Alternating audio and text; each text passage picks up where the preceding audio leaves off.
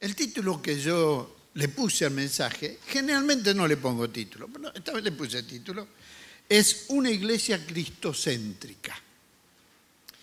Ustedes hace 100 años que están predicando a Cristo. Y estamos hablando de un mensaje que cambia a las personas. Mi persona, yo he cambiado y sigo siendo cambiado por el mensaje del Evangelio. Es interesante y yo a los que les gusta leer el texto que yo voy a leer y tenerlo, en la carta del apóstol San Pablo a los colosenses, una iglesia que Pablo escribió en una situación muy difícil, él estaba prisionero cuando escribió esa carta, en Roma, escribe a una iglesia que no conocía, cuando uno lee los primeros versículos de, Colosenses capítulo 1, dice, este, hemos eh, recibido noticias de su fe, es decir, oí de ustedes, pero no los conocí. Y más adelante en el capítulo 2 dice, a ustedes y los que están en la otra ciudad, la Odisea, de tantos que no me conocen personalmente. Es decir, él no los conocía. Pero de todas maneras, habiendo oído de su fe y habiendo visto la situación de la sociedad como estaba en ese momento, él decide escribirle y advertirles de algunos problemas. Problemas teológicos, problemas eclesiológicos. Y cuando llega casi al final de la carta, él enfrenta los problemas morales. Él dice, ya que han resucitado con Cristo, busquen las cosas de arriba, donde está Cristo a la diestra de Dios. Concentren su atención en las cosas de arriba, no en las de la tierra, pues ustedes han muerto a esa vieja vida. Y a partir, en el capítulo 3, yo leí los primeros versículos, él hace una lista de los pecados y va diciendo todo lo que está viviendo la sociedad. Cuando uno lee lo que él está escribiendo allí, dice, qué parecidos somos. Pasaron dos mil años y seguimos haciendo las mismas macanas, los seres humanos, ¿verdad? Este, inmoralidades, impureza, malo deseo, avaricia, etcétera, etcétera, etcétera. Cosas que están ocurriendo hoy en día. No podemos ver. Eh, todos decimos, antes no era así. Mire, Pablo está escribiendo hace dos mil años y él decía, esto es así. No me digan que antes no era así. Siempre fue así porque el ser humano muchas veces tiene la tendencia de pecar. Se deja llevar por el pecado. Pero luego Pablo les dice a ellos, ustedes como pueblo escogido de Dios, revístanse, cambien las ropas, ¿verdad? este, pregunté al pastor si tenía, venir, tenía que venir con saco. Este, yo soy de la vieja escuela de los dinosaurios. Este, eh, los dinosaurios desaparecieron, pero costaron. tardaron cientos de millones de años en desaparecer. ¿eh? No, no va a ser tan fácil librarse de nosotros, los dinosaurios. Este, y yo pensaba no venir con saco. Pero cuando esta mañana salí al balcón para mirar cómo estaba el clima, este, porque uno no cree mucho en la pantalla, ve que le dice unos grados, después sale y se cocina o se hela. Este, salí al balcón dije, me tengo que poner otra ropa, cambiarme ropa. Él está usando el mismo. Ustedes revístanse, cambien la ropa. Ustedes tenían una ropa que estaba teñida por el pecado Ahora ustedes tienen que vivir, y estos versículos del capítulo 3, versículos este, 12 y 13, nos dan allí un desafío interesante.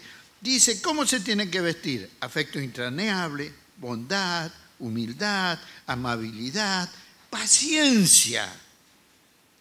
De modo que se toleren y se perdonen unos a otros. Si alguno tiene una queja contra otro como Cristo, los perdono. Ustedes perdónense. Este es un problema interesante a veces entre los hermanos, ¿verdad? Este, a veces tenemos diferencias y nos cuesta perdonar. Pero Pablo dice, miren, la, la nueva vestidura, esa nueva manera de ser, diferente a la sociedad, contrafáctica de una sociedad que está sumergida en el pecado, en, todos los pecados que podamos imaginar, y, y, de hecho algunos de ellos hasta han sido legalizados, ustedes tienen que ser diferentes. Y habla de ese afecto entrañable, bondad, humildad, amabilidad, paciencia, perdón. Las pautas de conducta para el cristiano son esas. Pero luego pasa a hablar de una iglesia cristocéntrica. Y los versículos sobre los que quiero eh, este, meditar brevemente está allí los versículos del capítulo 3 de Colosenses, versículos 15 al 17.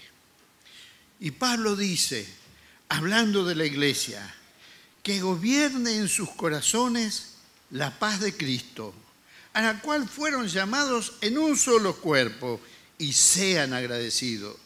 Que habiten ustedes la palabra de Cristo con toda su riqueza. Instruyanse y aconsejense unos a otros con sabiduría. Cante salmos, himnos y canciones espirituales a Dios con gratitud en el corazón. Y todo lo que hagan, de palabra o de hecho, háganlo en el nombre del Señor, dando gracias a Dios el Padre por medio de Él. Tres aspectos de la iglesia plantea Pablo. El primero es, debe gobernar la paz de Cristo. Permítame hacer una observación media cómica para mí, por lo menos. El verbo gobernar, griego, brobebeu, significa arbitrar.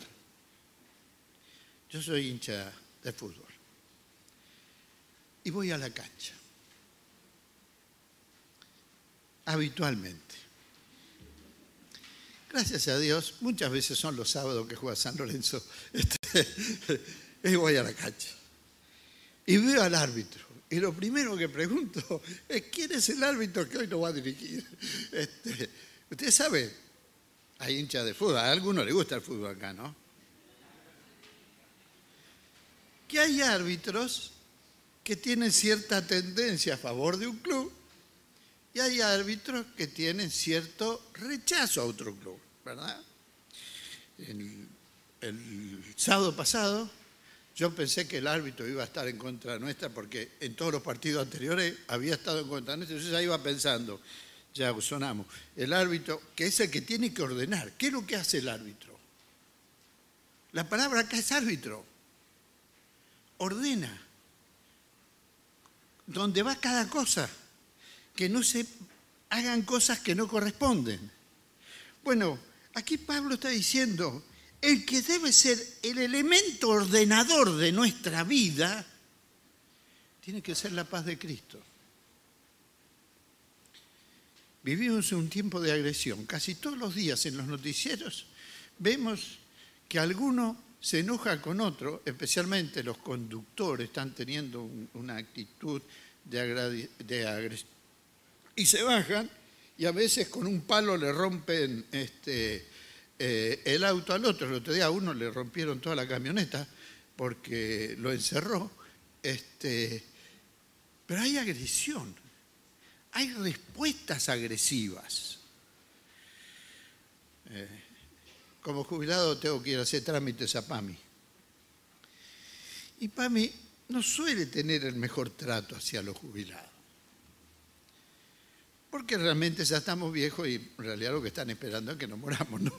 Para, para aliviar la cosa. Pero el otro día se armó un lío porque a alguien no le dieron lo que de hecho debían darle, este, era una señora, y se puso a gritar, y entonces, como mi esposa me dijo, hicieron lo peor que se le puede decir, calmate.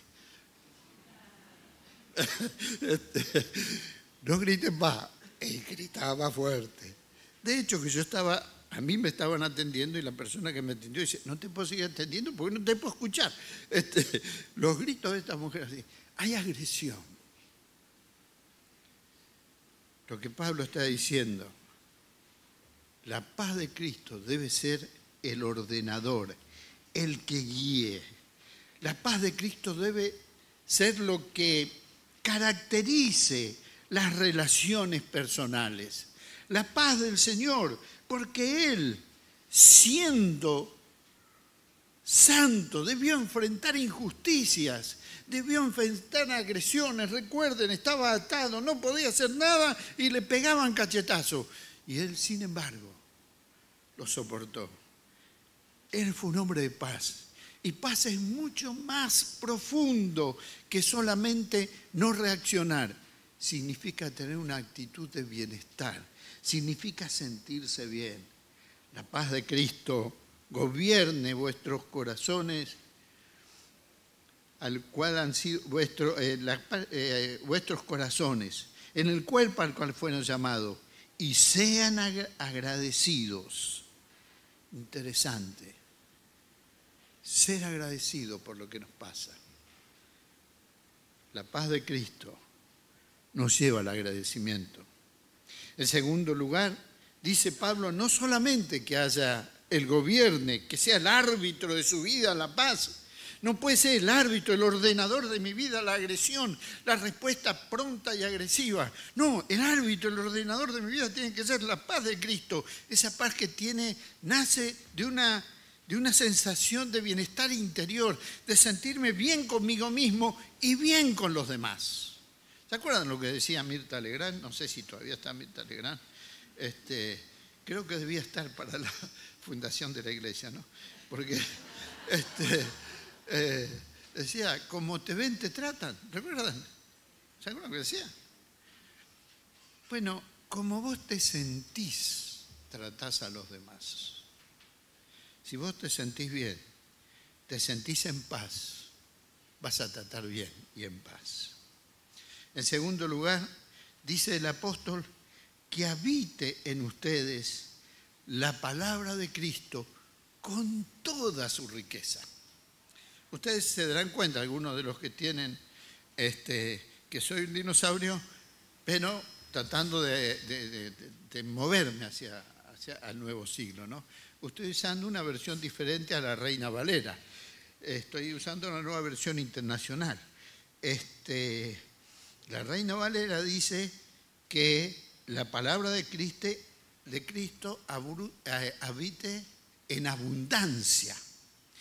Pero en realidad el término tiene que ver con riqueza, tiene que ver no que haya mucho, sino que sea profunda, que entre, porque la palabra de Cristo, el mensaje del Evangelio es mucho más rico de lo que a veces pensamos. A veces solo miramos superficialmente lo que el Evangelio nos está diciendo, pero la palabra, el mensaje de Cristo es mucho más profundo, más rico, con toda su, toda eh, su riqueza tiene que habitar en nosotros y servirnos para aconsejarnos unos a otros, para que nuestras relaciones estén basadas en ese mensaje de Cristo, para cantar salmos, himnos y canciones espirituales a Dios, para tener la actitud de alabanza. Solo la presencia de la palabra de Cristo y solo en un corazón que está ordenado, dirigido por la paz de Cristo, puede la palabra de Cristo profundizar y traer toda la riqueza de su mensaje, que es mucho más que simplemente decir yo creo. Es ese estilo de vida, es esa paz interior, esa actitud diferente frente a la vida, frente a los problemas, frente a las bendiciones y frente a las dificultades que tenemos que enfrentar. La paz del Señor debe gobernar y la palabra de Cristo nos debe instruir, enseñar. ¿Dónde buscamos respuestas nosotros a nuestras situaciones? ¿Dónde buscamos consejos? ¿Qué es lo más importante? ¿Un consejo o un apoyo? Necesitamos consejos sabios. Y él dice, instruyanse, aconsejense unos a otros con sabiduría. Muchas veces mucho más valioso un consejo que un fajo de dinero. Es mucho más valioso un consejo que tener un bien físico. La palabra de Cristo, allí está la riqueza, la verdadera riqueza. Habiten ustedes, vivan ustedes. Habite significa vivir, estar todos los días. No un día, todos los días. Que el lunes, que el martes, que el miércoles, que el jueves, que el viernes, que el sábado, que el domingo, que el lunes, que cada día la palabra de Cristo esté en nuestro interior y que nos ayude a aconsejarnos, a apoyarnos con sabiduría.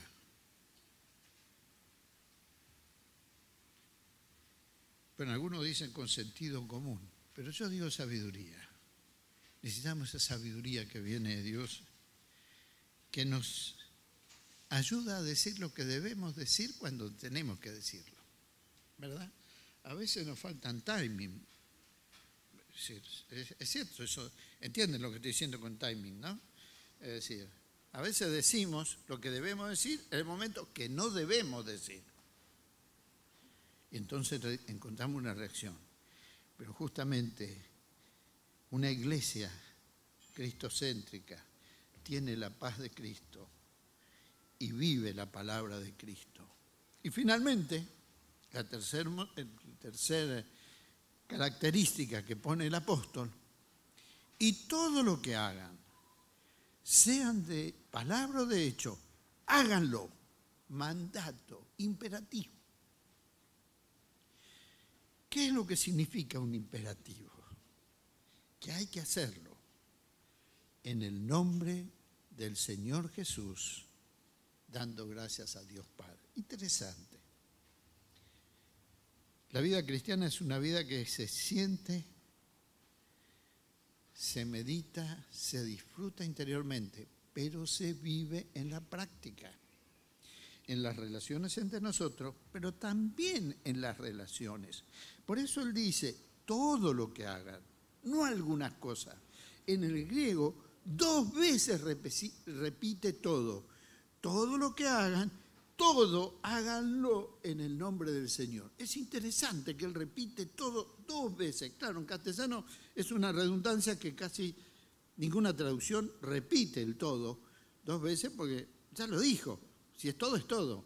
Pero parece que Pablo está diciendo, nada escapa de sus acciones a hacerlo en el nombre, bajo la dirección, bajo el dominio, en armonía, en sujeción, en dependencia del poder del Señor Jesucristo. Porque es una iglesia cristocéntrica y nosotros somos cristianos, seguidores de Cristo, pero no solamente lo seguimos, sino que Cristo tiene que estar en nosotros, debe formarse en nosotros, como dice el mismo apóstol, y nuestra vida debe ser una vida que represente a Cristo. Como decía Lutero, ser Cristo para los demás. ¿Cómo van a ver a las personas a Jesús si no lo ven a través de nosotros? Y todo lo que hagan, y fíjense que dice, eso, todo incluye palabra e incluye acción, de palabra o de hecho háganlo bajo la sujeción del Señor. Esta iglesia por 100 años ha predicado el Evangelio. Y creo que es, en ella se cumple que la paz de Cristo, a la cual han sido llamados en un solo cuerpo, está presente que habitan ustedes la palabra de Cristo. Vimos allí instruyéndose, ¿verdad? Pero también aconsejándose con sabiduría, alabando al Señor y actuando como están actuando. Y si ustedes han prestado atención, tanto en el versículo 15 como en el versículo 16, como en el versículo 17, en las tres veces dice, sean agradecidos con gratitud, dando gracias. Es interesante que Eucaristés parte, en término griego, que significa dando gracias o gratitud, de Haris, que tiene que ver con gracia, pero también tiene que ver con alegría y con gozo. La vida cristiana no es un, no es un castigo. La vida cristiana no es una carga. La vida cristiana no es algo que tenemos que sobrellevar y pobre tipo, es cristiano. El otro día estaba leyendo un, un libro de historia y el autor hablaba de un personaje este, y decía, tiene cara de pastor protestante, angustiado y triste. Y digo, ¿qué imagen damos, pastor? Cara de pastor protestante, angustiado, triste, como si decir cara de pastor protestante sea representar a una cosa. No, hermano. La vida de cristiana debe ser de gratitud, de alegría, de una gratitud alegre, estar contentos. Siempre me contaba un profesor del seminario, de hace muchos años, este, que los yanquis le enseñan a los chicos que por todo tienen que decir muchas gracias. Dice que viene la enfermera y le puso una inyección y él lloró, nene. Y llorando le dijo, muchas gracias. Y él decía, por así aprende. Bueno, no tenemos que decirlo llorando. Tenemos que decirlo con alegría. Es cierto, no van a poner inyecciones, no van a pasar cosas difíciles. Lo sabemos. En el mundo tendréis aflicción. Pero Cristo ha vencido el mundo y nosotros tenemos que ser agradecidos por esa victoria. Que siga la paz de Cristo, que siga la palabra de Cristo y que siga la acción bajo la dirección de Cristo viviendo en ustedes. No podemos imitar a la sociedad. Tenemos que ser distintos, revestirnos del nuevo hombre dar una posibilidad a nuestro país que la necesita. Ustedes saben cómo está viviendo nuestro país. Hay gente que está pasándola muy mal y mucha más gente de la que pensamos están pasando dificultades. Pero nosotros podemos ser el instrumento que cambie. El pueblo de Dios tiene que ser el instrumento que cambie. Debemos mostrar la paz en nuestra vida. Debemos mostrar la palabra de Cristo que ha profundizado en nosotros y que nos hace tener una actitud distinta hacia los demás en la relación entre nosotros y en la relación con otros. Debemos vivir en la práctica, hacer todo en sujeción, en obediencia, en humildad al Señor Jesucristo, siempre en todo momento y en toda circunstancia, dando gracias a Dios por lo que nos permite ser hijos suyos, que es la mayor bendición. Que Él viva en nosotros a veces de su espíritu y nos llene de su paz. Reavive su palabra y nos guía en la conducta. Hermanos míos, seamos cristocéntricos. Esto significa que Cristo viva en nosotros y se manifiesta en nuestra conducta, mañana, pasado y en adelante, cada día. Que Dios le bendiga muy ricamente.